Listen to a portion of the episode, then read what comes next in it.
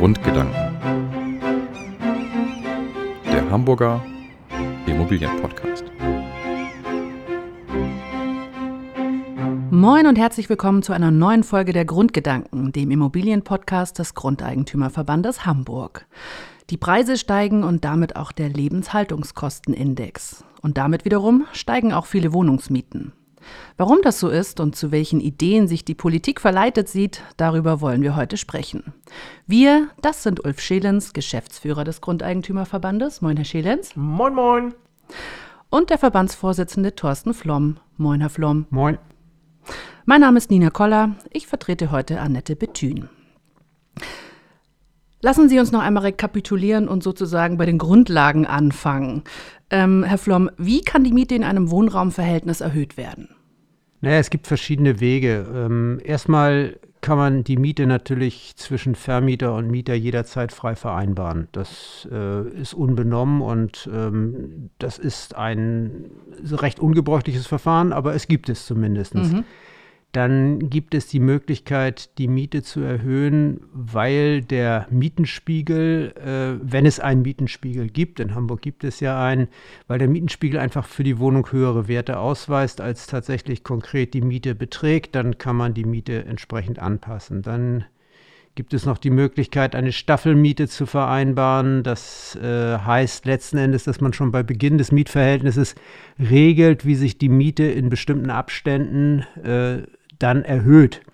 Und es gibt noch die Möglichkeit einer Indexmiete. Die Indexmiete ist so ähnlich wie eine Staffelmiete. Sie äh, ist dann nicht mehr von irgendwelchen Willenserklärungen der Parteien äh, im Verlauf des Mietverhältnisses abhängig. Es bedarf nur der Anforderung durch den Vermieter aber es muss eben als Voraussetzung dafür vorliegen, dass, eine, dass der Index, der Lebenshaltungskostenindex mhm. gestiegen ist. So, das, das sind die vier Möglichkeiten, wie man eine Miete äh, auch künftig, wenn das Mietverhältnis schon besteht, eben ändern, äh, erhöhen kann. Ja, und was schätzen Sie, welche Art der Mieterhöhung wird überwiegend eingesetzt? Das ist eine spannende Frage. Also ich würde denken, in Hamburg ist es wohl, ich weiß nicht, was Herr Schelens dazu sagt, aber ich, ich denke mal, dass in Hamburg überwiegend äh, Mietenspiegelerhöhungen sein werden. Aber das hängt natürlich auch ein kleines bisschen davon ab, ähm, welche, äh, was für Objekte es sich handelt. Also bei Einfamilienhäusern wird es sicherlich eher eine Staffelmiete oder eine mhm. Indexmiete sein, weil schlicht und ergreifend der Mietenspiegel ja für Ein- und zwei Familienhäuser gar nicht gilt.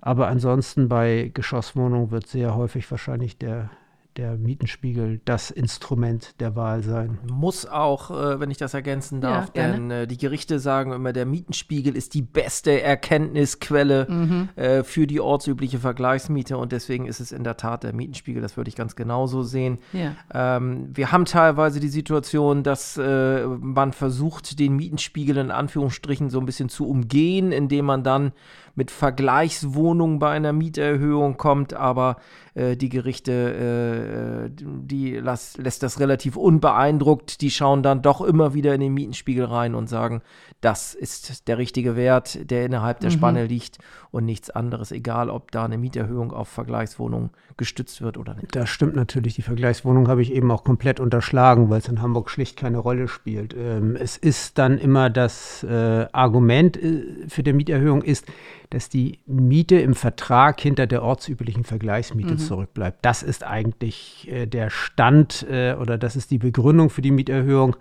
Und die ortsübliche Vergleichsmiete, die kann ich mit Vergleichswohnungen begründen, klar.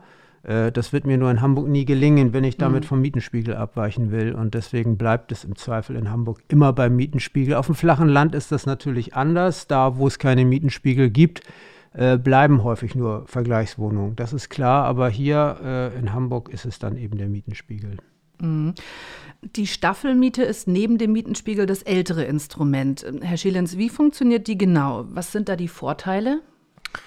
Also, bei der Staffelmiete ist es so, die muss zunächst mal im Mietvertrag vereinbart werden. Das heißt, bei Mietvertragsgestaltung muss ich mir Gedanken dazu machen, welche Art von Mieterhöhung möchte ich denn äh, dort meinem Mietverhältnis zugrunde legen und das muss dann entsprechend eingebaut werden. Es ist so, dass ich dann ähm, der Flom ließ das äh, eingangs ein anklingen, ähm, mir genau Gedanken machen muss, zu welchem Zeitpunkt welche Staffel äh, greifen muss. Das heißt, mhm. ich muss die Miethöhen schon festlegen, die dann zu bestimmten Zeitpunkten, Klammer auf, mindestens ein Jahr muss, müssen zwischen den einzelnen Staffeln liegen, mhm. ähm, Klammer zu. Ähm, da muss ich mir dann genau überlegen, wie hoch äh, dann die jeweilige ähm, Miete ist, die dann greifen soll. Und ähm, ja, das hat natürlich den Vorteil letzten Endes, wenn denn der Zeitpunkt gekommen ist, muss ich als Vermieter gar nichts weiter machen. Mhm. Der Mieter weiß, dass dann eine höhere Staffel dann zu zahlen ist und muss diese dann auch leisten. Ähm, das ist eigentlich der große Vorteil einer Staffelmiete. Ähm, und äh, da, das ist auch ein faires Instrument insofern, weil alle von vornherein wissen, was da auf sie zukommt. Das ist, ist eine feine Sache und ähm, deswegen sind Staffelmieten auch häufig äh, beliebt, muss man einfach sagen. Wenn in Bereichen, wo man eben dann wirklich sagt, okay, ich, ich komme ähm, mit anderen Mieterhöhungsmöglichkeiten nicht weiter, ist eine Staffelmiete immer eine, eine vernünftige Alternative. Mhm. Und wo liegen die Nachteile? Gibt es überhaupt Nachteile? Die Nachteile sind die, dass ähm, jede einzelne Staffel überprüft werden kann ähm, durch die Mietpreisbremse. Das heißt, ähm, ich muss, wenn ich mir zu Beginn des Mietverhältnisses Gedanken machen, wie denn sich die ortsüblichen Vergleichsmieten ähm, äh, entwickeln und die ich dann in den einzelnen Staffeln benenne, dann muss ich damit rechnen, dass zum jeweiligen Zeitpunkt geprüft wird, ob denn wir möglicherweise einen Verstoß gegen die Mietpreisbremse vorhaben. Ob wir also letzten Endes mehr als 10% oberhalb der ortsüblichen Vergleichsmiete liegen, weil dann liegt der Verstoß gegen die Mietpreisbremse vor. Und das ist das Risiko, was mhm. ich immer habe bei einer Staffelmiete. Ähm, Weiterer Nachteil einer Staffelmiete ist, dass ich keine Modernisierungsmieterhöhung neben der Staffel geltend machen kann. Mhm. Das heißt also, wenn ich vorhabe, ein Objekt in den nächsten Jahren umfassend zu modernisieren, aufgrund von Klimaschutzmaßnahmen oder was auch immer, äh, Wärmedämmung, äh, wenn ich die anbringen möchte, da muss ich mir darüber im Klaren sein, wenn ich eine Staffelmiete vereinbare, dass ich eben keine zusätzliche Modernisierungsmieterhöhung geltend machen kann. Und dann muss man eben so ein bisschen sich überlegen, will ich das, will ich das nicht? Mache ich vielleicht doch eine andere Mieterhöhungsmöglichkeit äh, ähm, geltend, beziehungsweise vereinbare die im Mietvertrag, die dann für mich sinnvoller ist. Das ist immer eine Frage des Einzelfalls. Verstehe. Sie hatten die Mietpreisbremse angesprochen. Ähm, gilt die denn für alle Mietverhältnisse, in denen eine Staffelmiete vereinbart ist? Das ist jetzt natürlich eine Frage für Herrn Flom. Äh, Herr Flom. Wieso ist das eine Frage für mich? Weil ich weiß, dass wir im Vorfeld häufig an der Stelle diskutieren. Deswegen äh, ist das etwas, äh, wo ich gerne Herrn Flom den Vortritt überlasse. Um, um, dann danach zu schimpfen, natürlich. Okay, Herr Flom. also, ich weiß gar nicht, äh, wo es da jetzt Grund zum Schimpfen gibt. Also, ähm, Mietpreisbremse gilt erstmal grundsätzlich für alle Staffeln, äh, das ist das Entscheidende, äh, für alle Staffeln äh, des, des Mietvertrages und äh, deswegen ähm, bleibt es dabei, die, die Mietpreisbremse ist anwendbar. Also von daher wüsste ich jetzt gar nicht, wo, wo unsere große Dissens liegen sollte. Ja, also es, es gibt natürlich Ausnahmen von der Mietpreisbremse ja. grundsätzlich. Ähm, zum Beispiel gilt die Mietpreisbremse nicht für Wohnungen, die nach dem 1.10.2014 erstmals genutzt und vermietet werden. Mhm. Aber das sind so generelle Ausnahmen, die immer bei der Mietpreisbremse bestehen und die gelten dann auch im Rahmen. Die gelten natürlich bei, genau, die gelten bei vereinbarten Staffelmieten genauso ja. wie für alle anderen Mieterhöhungen letzten Endes auch oder für alle anderen äh, Objekte letzten Endes auch, richtig. Also es ist einfach Mieten, äh, die oder Wohnungen, die nach einem bestimmten Datum fest fertiggestellt worden sind, ähm, die fallen da einfach nicht runter. Die fallen generell mhm. nicht unter die Mietpreisbremse. So ist es richtig. Ne? Okay. Herr Flom, anders als die Staffelmiete ist die Indexmiete politisch in die Diskussion geraten. Warum ist das so? Als wir die Indexmiete eingeführt haben und auch Jahre danach hatten wir hier allgemeine Preissteigerungen und damit Indexsteigerungen von, naja, sagen wir mal 2%, häufig sogar weniger. Und ähm, da haben alle gedacht, das ist ganz prima. Dann macht es ja auch nichts, wenn die Miete sich entsprechend den allgemeinen Preisniveau äh, entwickelt.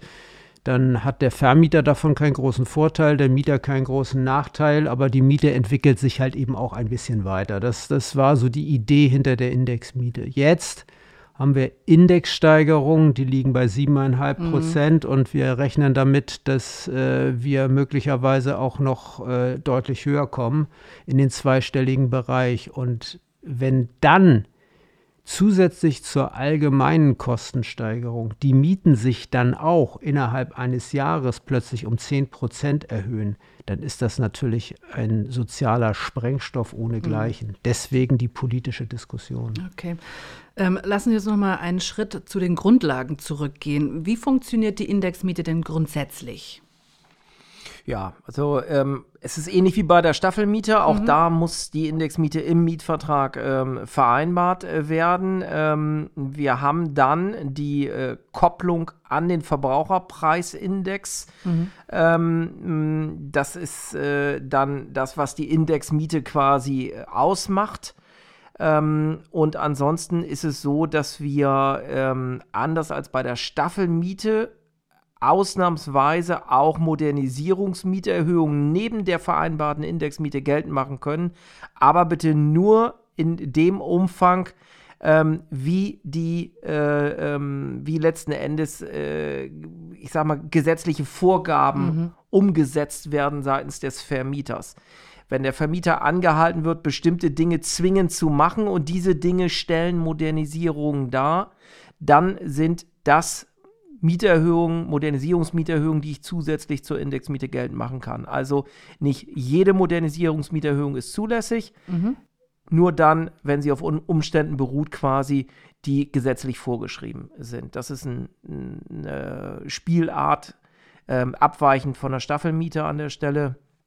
Und das natürlich auch positiv zu bewerten. Ansonsten kann man die Indexmiete einmal pro Jahr erhöhen. Mhm ähm, angepasst an den Index und äh, ähm, da erklärt man dann in Schriftform und äh, beziehungsweise in Textform, ähm, dass man eine, dass man die Miete entsprechend erhöhen will, führt eine Berechnung, legt eine Berechnung bei und dann ähm, ja läuft das Ganze. Es ist eigentlich eine sehr bequeme Art der Mieterhöhung mhm. äh, und im Normalfall ist sie eben auch eigentlich unstreitig. Also äh, man muss immer sehen, natürlich klar auch ein bisschen abhängig davon, von welcher Ausgangsmiete man kommt, aber grundsätzlich ist es erstmal in der Tat ein Instrument, das man, das man vernünftig anwenden kann. Ja. So. Es, ganz, ganz wichtig ist wirklich, mhm. dass viele Vermieter dieses Instrument nutzen, weil sie eben keinen Stress haben mit dem Mieter an ja. der Stelle. Bei, bei, wenn sie eine Mieterhöhung nach Mietenspiegel haben, haben sie immer die Diskussion, wo ist eigentlich mhm. die ortsübliche Vergleichsmiete innerhalb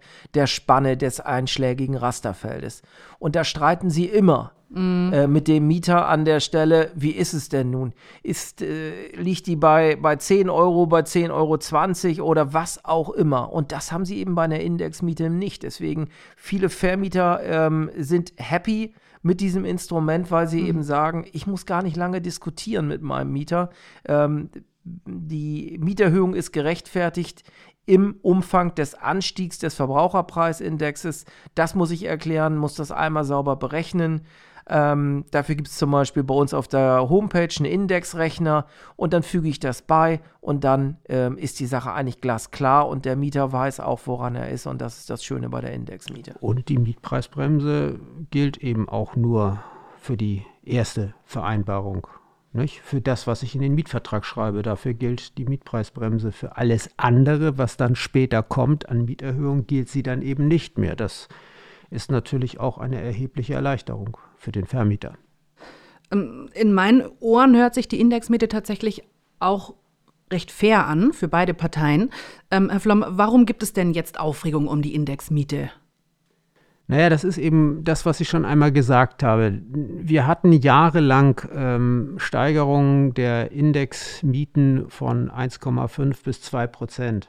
Mhm. Und äh, das fiel nicht weiter auf. Mhm. Und jetzt haben wir eben Steigerungen von 7,5 bis 10 Prozent äh, möglicherweise demnächst. und das innerhalb eines Jahres. Und das sind äh, natürlich Erhöhungen, wenn Sie sich überlegen, äh, normalerweise braucht man da fünf Jahre für 10 Prozent, mhm. jetzt braucht man ein Jahr für 10 Prozent. Das ist schon ein ganz erheblicher Schluck aus der Pulle, den der äh, Mieter dann nehmen muss. Und das ist eben genau äh, das Problem und deswegen ist die Politik jetzt plötzlich dabei, darüber zu diskutieren, ob man nicht Bremsen bei der Indexmiete einbaut. Und was halten Sie von dieser Überlegung? Ja, also ich halte das alles für ausgesprochen problematisch, denn äh, die, die Indexmiete ist ja im Prinzip erst einmal nur die Wiedergabe der allgemeinen Preisentwicklung. Und in dem Moment, wo wir daran gehen und die Indexmieterhöhung beschränken, da kann man sagen, das ist dann für die Mieter möglicherweise notwendig, es ist mhm. möglicherweise sinnvoll, aber es ist natürlich auch, muss man einfach ganz deutlich sagen, eindeutig zum Nachteil des Vermieters. Denn auch der Vermieter leidet ja an der Kostensteigerung. Auch der Vermieter muss für die Brötchen mehr Geld ausgeben, muss für Milch mehr Geld ausgeben, muss, und da kommen wir jetzt zum Haus selber, muss für Handwerker deutlich mehr Geld ausgeben und kriegt aber das nicht über die Mieten refinanziert. Und das ist ein Eingriff in die Rechte und in die Kalkulation des Vermieters und ob das dann wirklich immer so konsequent zu Ende gedacht ist, das wage ich zu bezweifeln. Vielleicht an der Stelle noch, noch ein wichtiger Hinweis, denn ja. äh, mich erreichen äh, immer wieder Anfragen von Mitgliedern, die sagen, ähm, ich spüre, dass mhm. die Umsetzung der vollen Indexmieterhöhung zu viel ist. Das mhm belastet meinen Mieter über Gebühr. Das möchte ich nicht. Ich habe ein gutes Vertrauensverhältnis zu dem und da gibt es ganz viele Vermieter, die sehr sensibel an der Stelle sind. Das heißt, es wird nicht gnadenlos dort die äh, Indexmieterhöhung vollen Umfangs durchgesetzt, sondern man guckt, dass man mit seinem Mieter weiterhin ein gutes, vertrauensvolles Mietverhältnis hat und mhm. deswegen ähm, werden auch ganz viele Mieterhöhungen dann gar nicht äh, äh, gnadenlos umgesetzt. Das, das ist das eine, was wichtig ist. Ähm, das andere, was ich äh, ansprechen möchte, in der Tat gibt es äh, sehr viele Stimmen, die zurzeit schreien, ähm, dass beispielsweise eine Kappungsgrenze eingeführt wird ähm, bei äh, der Indexmiete. Teilweise wird davon gesprochen, dass die Indexmiete für eine Zeit sogar ausgesetzt werden sollte, dass gar mhm. keine Mieterhöhungen zulässig sind. Ähm, da muss man einfach ehrlicherweise aber auch sich überlegen, wenn der Staat dort äh, eingreift in, in, dieses Verhältnis zwischen Mieter und Vermieter zu Lasten des Vermieters, dass viele Vermieter ähm, auch jetzt schon komplett genervt sind und finanziell sehr beansprucht sind und sagen, wenn das mehr und mehr wird, habe ich keine Lust mehr Vermieter zu sein. Mhm. Dann verkaufe ich nämlich meine Immobilie, mhm. so wie es mir teilweise von dem einen oder anderen bereits berichtet wird und sagt, dann ist Schluss, dann verkaufe ich die Immobilie und an wen verkaufe ich? Ich verkaufe an den, der am meisten zahlt. Wer zahlt am meisten? Im Zweifel ausländische Investoren, ausländische Immobilienfonds, die sich dann einkaufen und die dann am Ende hier in der Stadt sind. Das mhm. muss man sich immer vor Augen führen und äh, das sollte sich auch die Stadt Hamburg vor Augen führen, wenn sie anfängt, dort ähm, den äh, Mietenmarkt mehr und mehr zu Lasten des Vermieters zu mhm. regulieren. Das ist einfach etwas, was kontraproduktiv an der Stelle ist.